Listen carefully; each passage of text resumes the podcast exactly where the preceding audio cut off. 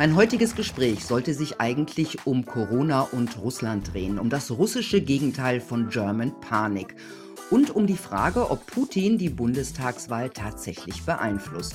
Jetzt ist noch ein anderes Thema dazugekommen, das Desaster des Westens in Afghanistan. Nach 20 Jahren haben die Taliban in Windeseile die Macht wieder übernommen.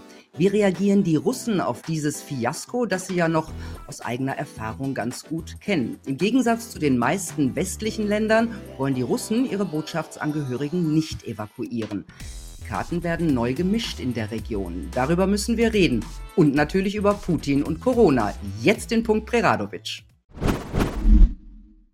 Hallo, Professor Alexander Ra. Hallo, Milena. Ich stelle dich kurz vor. Du bist Politikwissenschaftler und Historiker, Politik- und Unternehmensberater, bekannt als Russland-Experte und Buchautor. Du hast von 1994 bis 2012 das Russland-Eurasien-Zentrum in der Deutschen Gesellschaft für Auswärtige Politik geleitet, auch die Bundesregierung und den Bundestag beraten, bist dann als Unternehmensberater in die Energiewirtschaft gewechselt wo du auch den russischen Konzern Gazprom berätst. Seit 2002 sitzt du im Petersburger Dialog, bist Projektleiter des Deutsch-Russischen Forums, Honorarprofessor an der Moskauer Diplomatenschule und der Hochschule für Ökonomie, Träger des Bundesverdienstkreuzes und des russischen Friedensordens, Freund, Freund, Freundschaftsordens, Entschuldigung. Also ein Wanderer zwischen den Welten Deutschland und Russland, auch weil du in einer russischen Emigrantenfamilie in Westdeutschland aufgewachsen ist, bist. Du kennst Putin persönlich, hast einige Bücher über Russland veröffentlicht und warst erst kürzlich mehrere Wochen in Russland. Lass uns mal mit Afghanistan anfangen. Die westlichen Truppen räumen das Land und die Taliban haben blitzschnell die Macht zurückerobert, ohne nennenswerten Widerstand der afghanischen Armee. Im Westen große Überraschung. Wie kommentieren russische Medien die aktuelle Situation? Also zunächst danke für die Vorstellung. So schön hat mich hier noch keiner vorgestellt. Ich bin in der Tat eine Art ja, Wanderer zwischen den Welten. Äh, zu deiner Frage jetzt. Äh, na gut, die russischen Medien sind ein bisschen alarmiert, weil äh, Russland äh, ja auch seine Verbündeten in Zentralasien. Es gibt hier bei uns die NATO und äh, drüben gibt es ja dieses äh, kollektive Sicherheits diesen Sicherheitsverband äh, unter russischer Führung, da sind auch aber die Kasachen und die Tadschiken und die Kirgisen, alle Mitglieder, die sind jetzt äh, direkt dort involviert, auch in das Desaster in Afghanistan, weil sie natürlich befürchten, nicht nur, dass sie eine große Flüchtlingswelle zu erwarten haben aus dem Land, dass die Menschen einfach flüchten werden, fliehen werden von den Taliban, und äh, wir werden ja nicht nur nach Pakistan fliehen, sondern auch in den Norden, nämlich auch nach Zentralasien hinein, wo die Grenzbefestigungen ja nicht mehr äh, so, so, so sind wie in der Zeit der Sowjetunion. Und äh, zweitens fürchten sich natürlich die zentralasiatischen Staaten, ich wiederhole nochmal, engste Verbündete der Russischen Föderation heute, äh, die fürchten sich vom Islamismus. Die haben es gerade geschafft, äh, seit den 90er Jahren äh, säkulare Regime aufzubauen sie haben sich von den äh, Islamisten immer ferngehalten. Äh, und ja, Demokratien sind diese Staaten nicht geworden, aber sie sind eigentlich stabil. Und sie fürchten natürlich eine Instabilität aufgrund der Vorgänge in Afghanistan. Es wird mhm. viel diskutiert, es wird viel, viel geredet und zwar, ich finde, viel realistischer als das, was bei uns der Fall ist. Wir haben den Fehler gemacht, wenn du mir erlaubst, das nochmal zu sagen. Und das sieht man nicht nur in Russland, sondern auch in China und übrigens auch hier. Wir haben äh, einfach diesen Triumphalismus aus dem äh, Kalten Krieg, aus dem Ende des Kalten Kriegs äh, weiterhin behalten. Den tragen wir vor uns und glauben, damit die Welt verändern zu können. Wir, wir sagen und denken, wir können äh, unsere schönen liberalen demokratischen Werte nach überall hin verbreiten. Und äh, das, wir glauben auch, wir glauben fest daran, viele unserer Herrschaftseliten, dass andere Kulturnationen wie der Iran oder wie Russland äh, oder auch Afghanistan, ja, Syrien, die, dass die sich nur beglücken können mit unseren äh, liberalen Werten. Das Gegenteil ist der Fall. Wir müssen realistisch sehen, dass äh, natürlich in diesen Ländern auch äh, liberale Strukturen oder sagen wir mal liberale Kräfte es gibt, äh, vor allen Dingen natürlich unter der jüngeren Generation. Aber die Masse der Menschen in all diesen Ländern, ich will sie ja gar nicht miteinander vergleichen, das ist ja unmöglich, Aber nichtsdestotrotz haben andere Werte, andere Traditionen über Jahrhunderte hinweg äh, entwickelt und äh, gepflegt.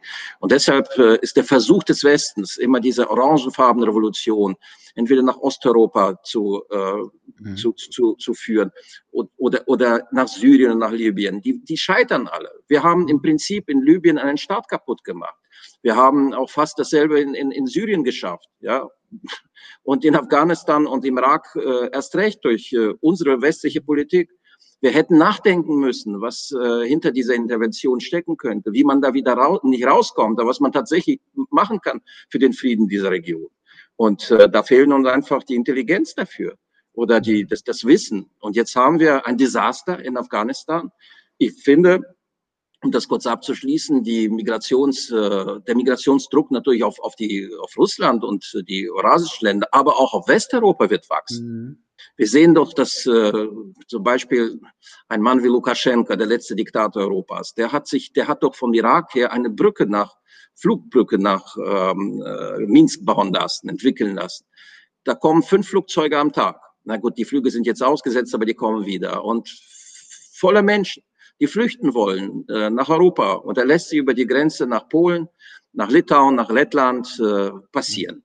So, sie aufzuhalten hier geht nicht. Man mhm. müsste schon eine Mauer bauen, wie, wie, wie Donald Trump sie damals in Mexiko gebaut hat oder bauen wollte. Mhm. Das kann äh, der Westen sich nicht leisten. Also haben wir dort ein Riesenproblem. Kurzum, das Migrationsproblem, das wir schon 2015 erlebt haben, wird uns jetzt wieder einholen, wird uns vielleicht, vielleicht oder vermutlich wieder treffen.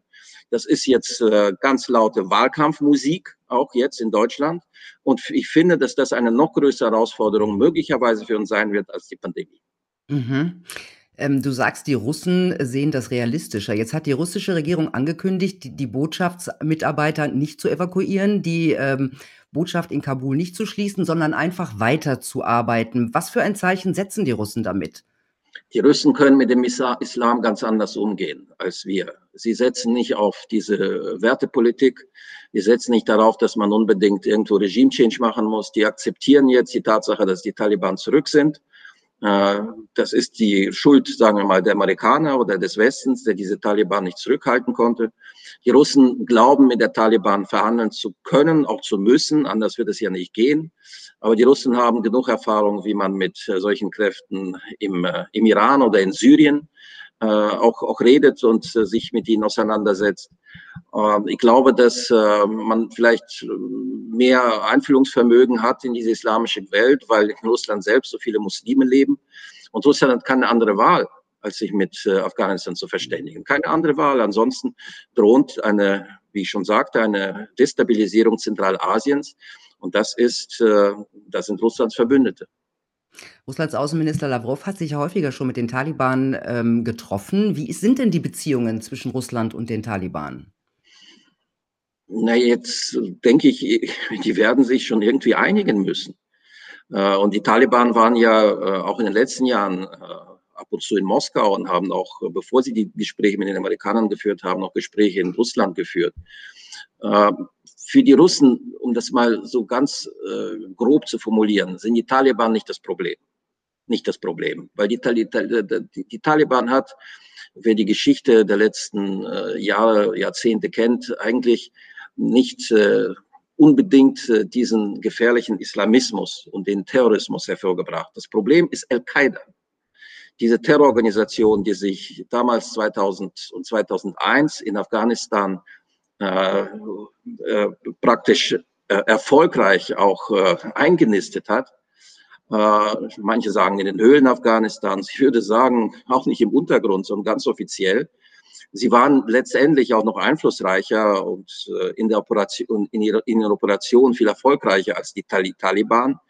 Äh, nicht die Taliban haben äh, den 9., äh, 11., also den 7., äh, Entschuldigung, 9 den, äh, ja. den, äh, den 9-11, den 11. September 2001 äh, äh, erfunden oder äh, die Angriffe dort organisiert, sondern es war Al-Qaida, diese Terrororganisation. Und die Aber tatsächlich sind die, sind die jetzt noch einflussreich, weil man hört ja bei uns eigentlich ganz wenig von Al-Qaida. Ja, bei uns äh, wird alles äh, sehr schön geredet. Wir wollen, wir leben immer nach dem Prinzip hier, vor allen Dingen, wenn es Probleme gibt.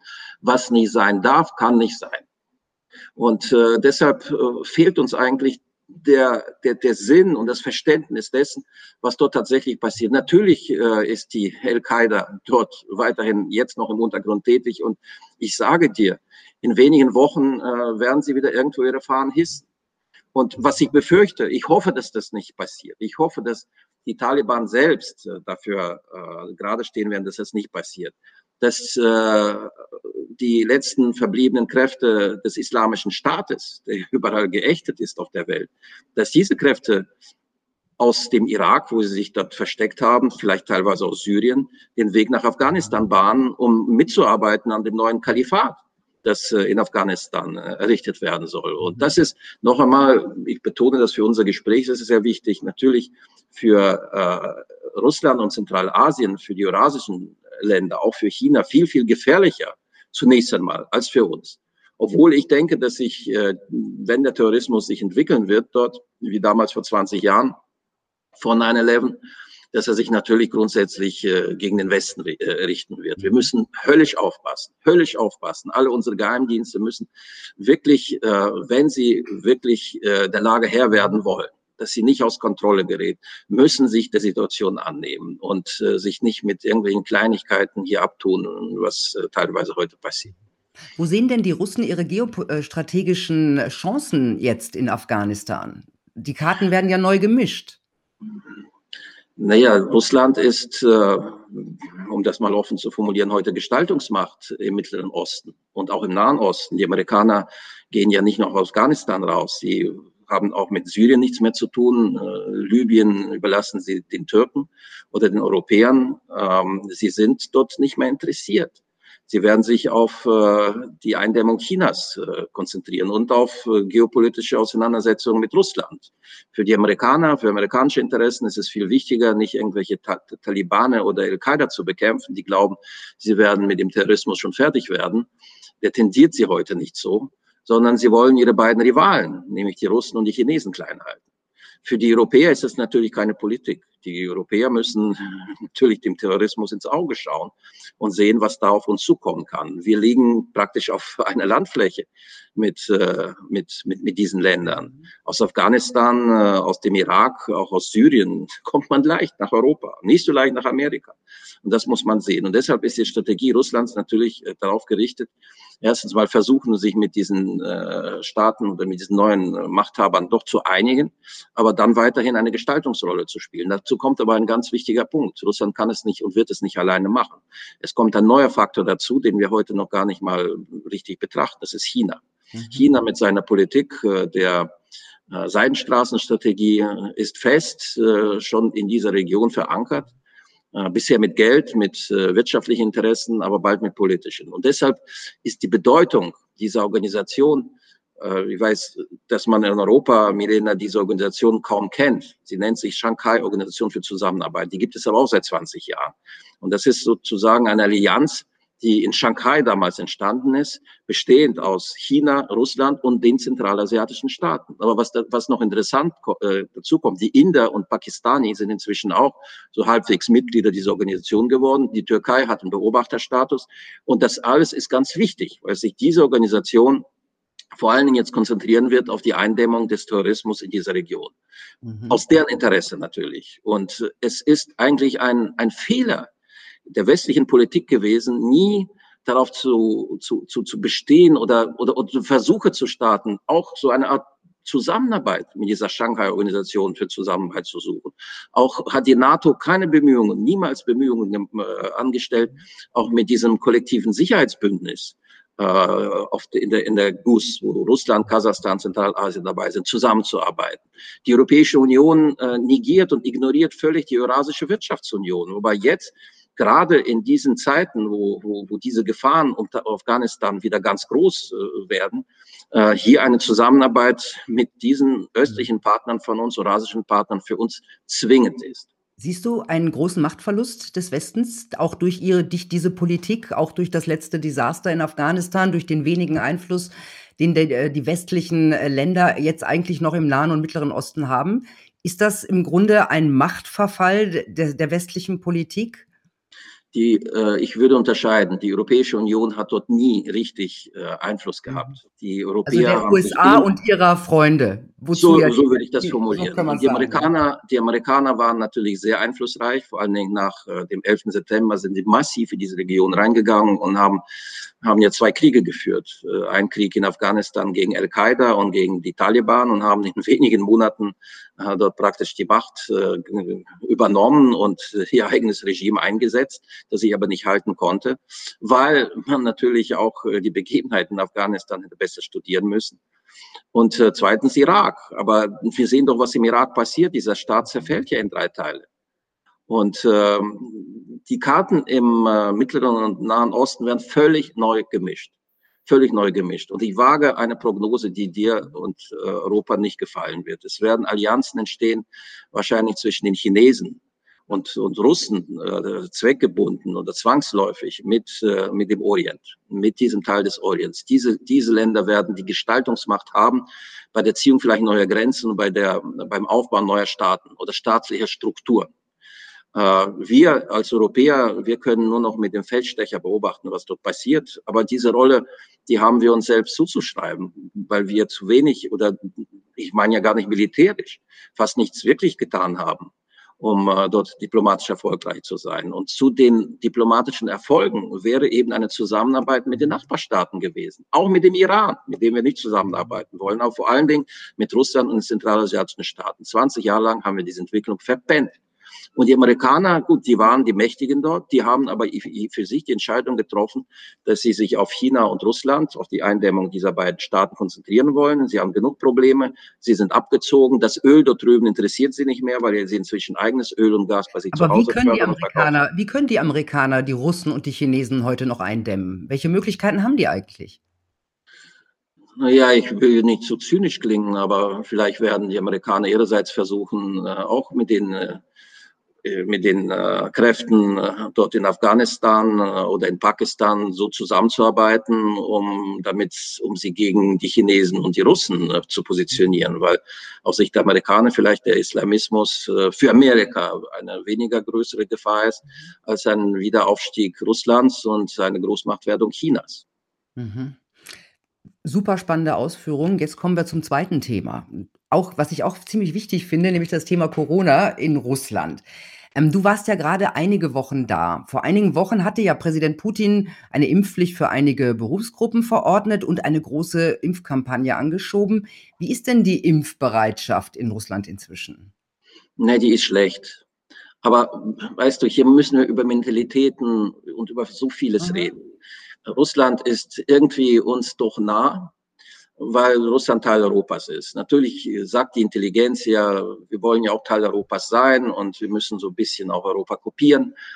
Ähm, aber die Unterschiede sind enorm. Und in der Tat, wir sind äh, mit der Familie nach St. Petersburg gefahren. Meine Frau kommt aus St. Petersburg. Wir wollten einfach einen Monat dort äh, natürlich äh, Vorsicht, äh, mit, mit, mit aller Vorsicht, aber dort Urlaub machen, um zu sehen, äh, auch äh, wie sich, wie, wie, wie, wie, wie, wie Russland heute tickt. Ja, also einen Monat zu, zu sehen ist wichtig.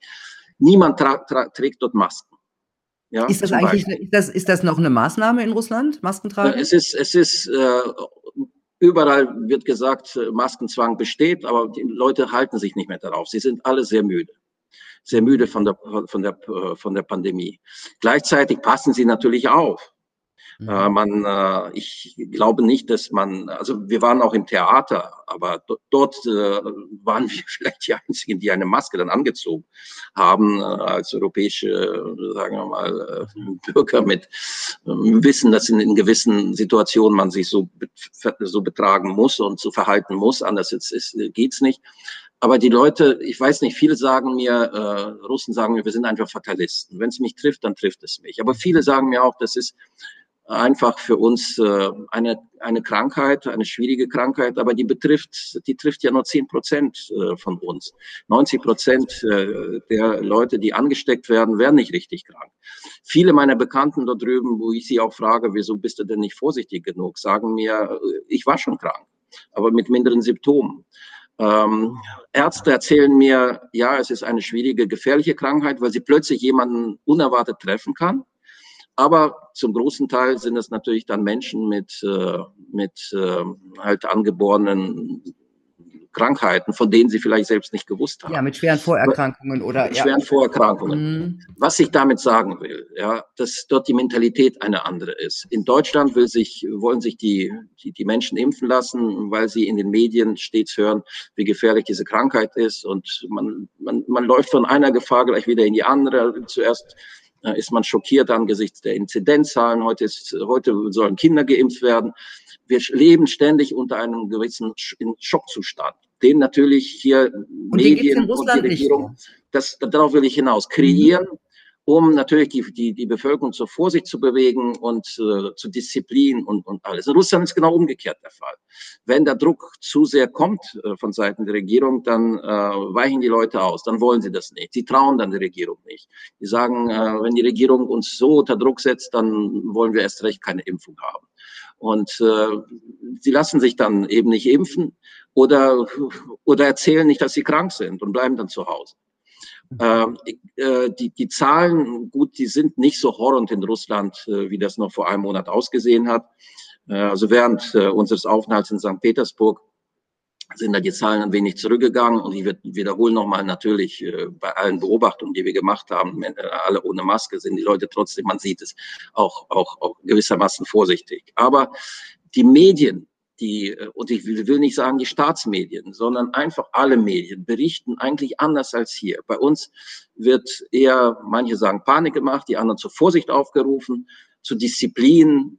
Und dort äh, werden andere Beispiele immer genannt. Äh, da wird versucht, den Leuten eher Mut zu machen. Ah, und okay. kommen andere Argumente, ja, seid vorsichtig, aber genießt das Leben sozusagen. Ja, hier, hab, hier hat man das Gefühl, bei uns wird das Leben eingestellt, um den Tod zu überlisten. Ja? das, das, das können die, bei, wir sagen immer, Russland ist keine Demokratie und die Menschen sind eingeschüchtert. Also im Fall der Pandemie ist es umgekehrt. Und deshalb hat der Putin noch vor einem Jahr auf alle Restriktionen dann wiederum verzichtet, auf alle Lockdowns, weil die Menschen das nicht mitmachen wollten. Mhm. Und die Russen haben natürlich äh, ein Argument. Die sagen, ihr in Deutschland oder in Westeuropa, ihr könnt euch das leisten. Ihr könnt äh, natürlich äh, hier Schulden aufnehmen, ihr könnt das Geld in die Hand nehmen, ihr könnt das äh, euren äh, Bürgern äh, verteilen nach dem Gießkannenprinzip, vielleicht ein Jahr, vielleicht zwei Jahre lang. Und deshalb sind alle zufrieden, dass sie im Homeoffice sitzen. Oder dass viele, äh, ich, ich, ich, ich versuche jetzt ein bisschen zu überspitzen, aber diese Diskussion habe ich ständig geführt. Während bei uns sagen die Russen, äh, ein Lockdown die Wirtschaft kaputt macht. Und wir, wir, wir, wir lassen das nicht mit uns geschehen. Und deshalb sind die Restaurants eigentlich bis auf äh, Frühling äh, letzten Jahres äh, heute auch offen. Mhm. Und ähm, das ist, ist diese andere Mentalität, äh, zu sagen, die Wirtschaft muss laufen, das Leben muss weitergehen.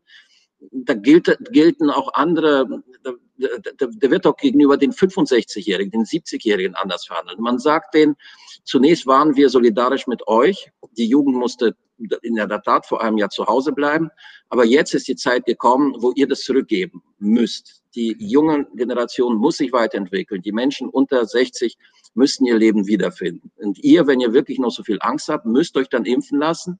Das ist dann eure Verantwortung oder dann extrem vorsichtig sein oder dann natürlich die großen Menschenmengen äh, meiden. Und das ja, ist da der Grundtenor, den man, den man dort äh, hört. Und ich glaube, dass sich sehr viele daran halten. Ja, vor allem im Winter dann. Jetzt im Sommer ist ja relativ wenig los.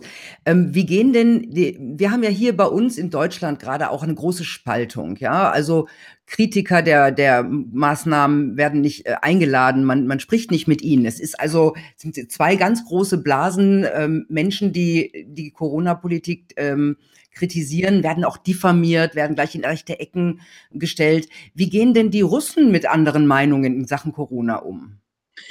Also in Russland gibt es ein Tabu. Das muss man wissen und äh, das wird auch sehr kritisch gesehen, auch teilweise in Russland, aber vor allen Dingen uns im Westen. Du darfst natürlich den Putin nicht kritisieren.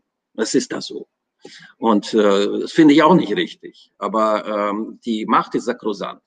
Aber die Regierung, der Gouverneur, die korrupten Beamten, die dürfen jeden Tag kritisiert werden, mhm. verteufelt werden. Und das passiert hier auch. Was will ich damit sagen? Wenn die Corona-Politik als, als, als ein Politik der großen Fehler jetzt plötzlich von Seiten der, der, der Bürgergesellschaft dort in, in Russland, dem Präsidenten persönlich angekreidet werden würde, dann äh, denke ich, käme es von oben zu gewissen Restriktionen. und zu Anweisungen hier, das doch äh, anders zu schreiben und äh, mhm. das nicht äh, sich so zu einer Protestbewegung steigern zu lassen.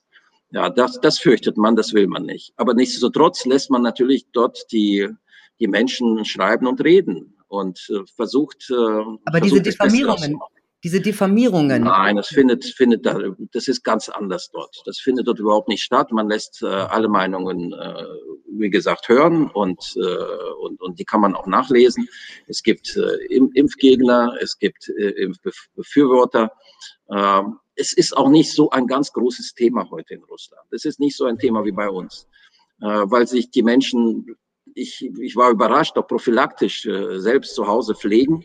Und es wurden anders als bei uns auch zusätzliche Krankenhäuser, also prophylaktisch äh, gebaut, äh, um äh, die, die wirklich Kranken schnell versorgen zu können. Deshalb ist eine Überlastung, eine solche totale Überlastung der Krankenhäuser, wie es in Italien äh, im letzten Jahr gewesen ist, Allerdings teilweise in Frankreich nicht passiert nur in bestimmten Regionen. Das muss man auch noch mal dazu sagen. Also wenn ja. die Leute dürfen nicht glauben, dass in ganz Italien alle Krankenhäuser überlastet waren. Das Nein, und in Russland ist es auch so, dass, ja. dass das große Land eigentlich von der Pandemie nicht so betroffen ist, sondern schlimm war es im letzten Jahr in Dagestan also im Nordkaukasus, wo die Menschen nie zum Arzt gehen, weil sie sagen, wir werden nie krank. Und als sie krank wurden, sind die nicht zum Arzt gegangen und die Ansteckung war dort riesig und die Ärzte konnten zuerst auch mit dieser Krankheit wenig umgehen. Leider ist das medizinische System dort in der Tat unterentwickelt worden und natürlich in so einer internationalen Großstadt wie, wie, wie, Moskau. Teilweise jetzt St. Petersburg, aber ich sehe dort äh,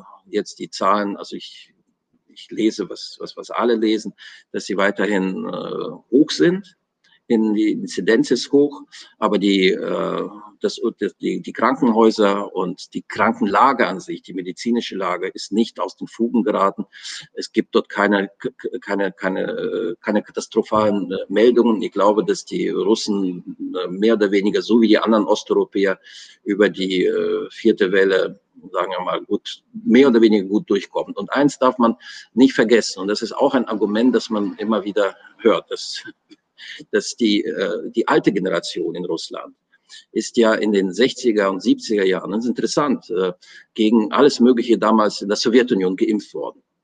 Und jetzt heißt das plötzlich, dass äh, diese alten Impfungen gegen Pocken, gegen Masern, gegen das, was hier nicht mal geimpft wird, dass sie natürlich diesen Menschen eine gewisse, den älteren Menschen eine gewisse Immunität gegeben haben, die sie vor dem Allerschlimmsten bewahrt haben. Ich weiß nicht, ob es diese Theorie stimmt, aber ich bin ja so ein bisschen nachgegangen, weil das vielleicht erklären würde, wieso in Osteuropa, also in dem alten sowjetischen Bereich, äh, wo diese Zwangsimpfungen waren, damals in den 60er Jahren, weil man vielleicht Angst vor einem biologischen Krieg noch gehabt hat, dass dort äh, wirklich vielleicht dieser Wirkungsgrad dieser dieser Vakzine bis heute bei den älteren Leuten andauert und hier bei uns äh, eben nicht. Aber das ist auch eine Theorie, die man vielleicht in, in einigen Jahren vielleicht äh, weiterentwickeln oder nachdenken wird, ob das wirklich so ist. Weiß man eigentlich, wie Putin über Corona denkt? Hat er Angst? Also bei, bei, bei der Kanzlerin Merkel könnte man annehmen, dass das die größtmögliche Katastrophe äh, ist. Wie denkt Putin über Corona?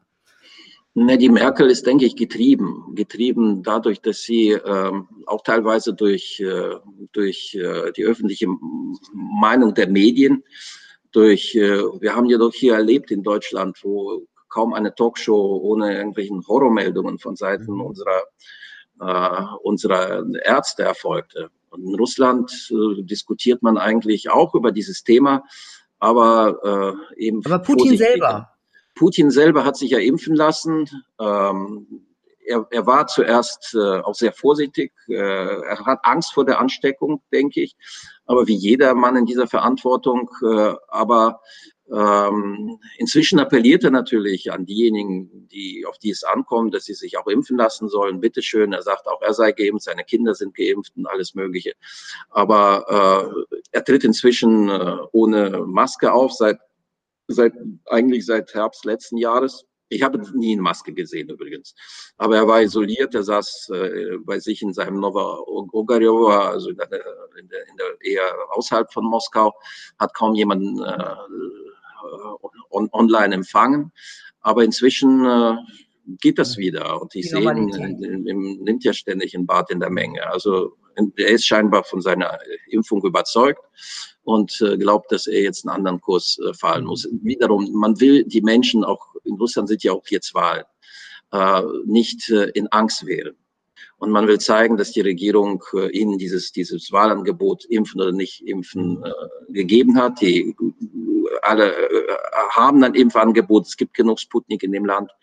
Und man will natürlich, sagen wir mal, keine Demonstration in, äh, in Russland äh, sehen. Äh, die Wahlen sind auch wichtig, aber nicht nur die Wahlen, sondern die andere, die Stabilitätsphase in Russland. Die dauert ja weiter, weiter an, wird vieles von oben getan, dass das nicht aus dem Ruder läuft, mhm. auch mit äh, Repression, muss ich auch sagen. Aber man ist gleichzeitig aber auch vorsichtig, sich nicht zu sehr gegen, äh, gegen die Menschen zu, zu wenden. Und in Russland, ich wiederhole mal, sind die meisten äh, Menschen eben äh, anders als hier, wollen sich nicht impfen lassen und äh, haben ihre eigene, manchmal haben ihren eigenen Kopf. individualistische Meinung ja. in Bezug auf das, was, äh, was die Pandemie ist und wie man mit ihr umgehen sollte. Naja, ich meine, ich finde Impfen, das ist eine sehr persönliche Entscheidung. Ja. Und ähm, was mich, was mich, äh, was ich ganz spannend fand, dass die russischen Medien halt nicht so einen Druck oder besser auch die Regierung nicht so einen Druck und so eine Panik macht, ja, sondern eher versucht, die Leute zu beruhigen. Bleiben wir doch mal bei Putin und kommen wir zur deutschen Bundestagswahl. Also ähm, es gibt ja seit Monaten Schlagzeilen, dass Putin die deutschen Wahlen beeinflusst. Da gibt's ja, äh, also dass es Kampagnen gegen die grüne Baerbock gibt, die aus Russland gesteuert äh, werden. Nach deiner Einschätzung, was ist da dran? Na, wie soll denn Russland äh, solche Kampagnen denn steuern? Ich meine, äh, im Grunde genommen äh, Bezahlen wird hier so ein Propaz, aufgebaut, äh, der praktisch suggerieren soll, dass äh, der deutsche Wähler dumm genug ist, auf irgendwelche russischen Hacker oder, äh, oder Propagandisten reinzufallen und an die Kabine geht und sich praktisch äh, seine Hand beim, beim, beim, beim Votum, äh, beim Kreuzchen machen von einem russischen Agenten führen lässt. Das ist doch alles Quatsch, ist unvorstellbar. Ich meine, äh, man muss eins sagen. Natürlich äh, hat man in Russland äh, Befürchtungen und die sind real, dass im Falle einer grünen Bundeskanzlerin die Beziehungen zwischen Russland und Deutschland äh, weiterhin beeinträchtigt werden, vielleicht völlig beschädigt werden, weil die Grünen das ja sagen, dass sie mit den Russen eine hartere, hartere Sprache sprechen wollen, dass sie gegen Nord Stream 2 sind, dass sie äh, treue äh, Anhänger des Transatlantismus sind, dass sie Russland nichts durchgehen lassen werden in Sachen Menschenrechte und so weiter. Dass äh, sie überhaupt keine positive Agenda zu Russland haben, auch nicht in Fragen der ökologischen Zusammenarbeit, auf was vielleicht jemand in Russland in Bezug auf die Grünen gehofft hätte. Funkstille. Und äh, man hört auf der anderen Seite, äh, dass äh, jemand wie Laschet oder Scholz sich anders positionieren und sagen, ja, bei aller Kritik äh, an den Menschenrechten in Russland wollen wir eine pragmatische Partnerschaft fortsetzen. Das ist das größte Flächenland Europas, Russland. Und es ist auch das Menschen, äh, das bevölkerungsreichste Land Europas. Und uns, uns vereint die Kultur und vor allen Dingen große Wirtschaftsprojekte. Ist ein großer Wirtschaftsmarkt Russland und wir sind für die Russen Hauptwirtschaftsmacht äh, Nummer eins, ja, Haupthandelspartner. Deshalb darf man die Beziehungen nicht nur nicht kaputt machen, sondern man muss sie fördern. Und deshalb sind natürlich die Sympathien der Russen auf der Seite der CDU und SPD, wenn ich das so sagen kann, mhm. und nicht auf der Seite der Grünen. Und darüber schreibt man ja auch. Ich werde auch des Öfteren, wie auch andere äh, Menschen hier in Russland, Personen, die Russisch können, werden ab und zu interviewt und ich sage, dasselbe, was ich dir jetzt äh, sage, woanders. Man muss eine nüchterne Analyse der Situation hier auch den Russen mitteilen. Mhm. Weg von Propaganda und Agitation, wie es tatsächlich wirklich ist. Und äh, ich denke, unter einer äh, CDU, der SPD äh, geführten Regierung wird es in der Tat vielleicht gegenüber Russland wieder einen neuen Pragmatismus geben. Unter einer grünen geführten Regierung eben nicht. Das ist der Unterschied. Mhm. Aber ich sag mal ehrlich, die, die russischen Medien, ja, wer liest sie denn hier? Ähm, die, die Russen, die hier wohnen. Aber gut, äh, viele Russen, die hier wohnen oder russischsprachige Menschen, die, die wählen AfD und Linke. Das stimmt, weil sie sich äh, diesen beiden Positionen, diesen russlandfreundlichen Position bei den Linken und der AfD näher fühlen als, sagen wir mal, den liberalen Wertevorstellungen und Wertepolitik von Frau Merkel und anderen Parteien. Aber das bedeutet doch nicht, dass äh, die russische äh, offizielle Seite hier Manipulationsversuche startet um alles durcheinander zu bringen. Sehe ich, sehe ich im Prinzip nicht. Und natürlich versuchen bestimmte Kräfte hier, auch in Deutschland, muss man auch sagen, wir wären ja dumm, wenn sie das nicht machen würden, das wahlkampftechnisch auszuschlachten, zu sagen, der böse Putin will die Frau Baerbock äh, verhindern und deshalb äh, ist die Baerbock jetzt unter Druck von Putin geraten. Sie ist eine Heldin, sie muss kämpfen, wählt sie, unterstützt sie, weil sie wirklich für Menschenrechte kämpft. Das ist ja auch eine Art äh, Wahlkampf, der hier Stimmt. durchgeführt wird. Im Grunde sind wir mitten im Wahlkampf. Es sind keine sieben ja. Wochen mehr. Das müssen wir auch mal so sehen. Alexander, ich danke dir ganz herzlich für diesen Blick über den Tellerrand. Finde ich ja immer ganz wichtig. Danke. Gerne, dir. gerne. Tja, Leute, dieser Blick über den Tellerrand, den müssten wir uns dauernd gönnen, immer viel häufiger. Und wir müssen vor allem unsere eigene Meinung und unsere eigenen Werte immer wieder auf den Prüfstand stellen, weil ähm, ganz wenig ist wirklich alternativlos. Und es ist immer schön zu gucken, dass es andere auch anders machen können, weil verbessern können wir uns immer. Ich wünsche euch eine gute Zeit. Bis bald. Tschüss.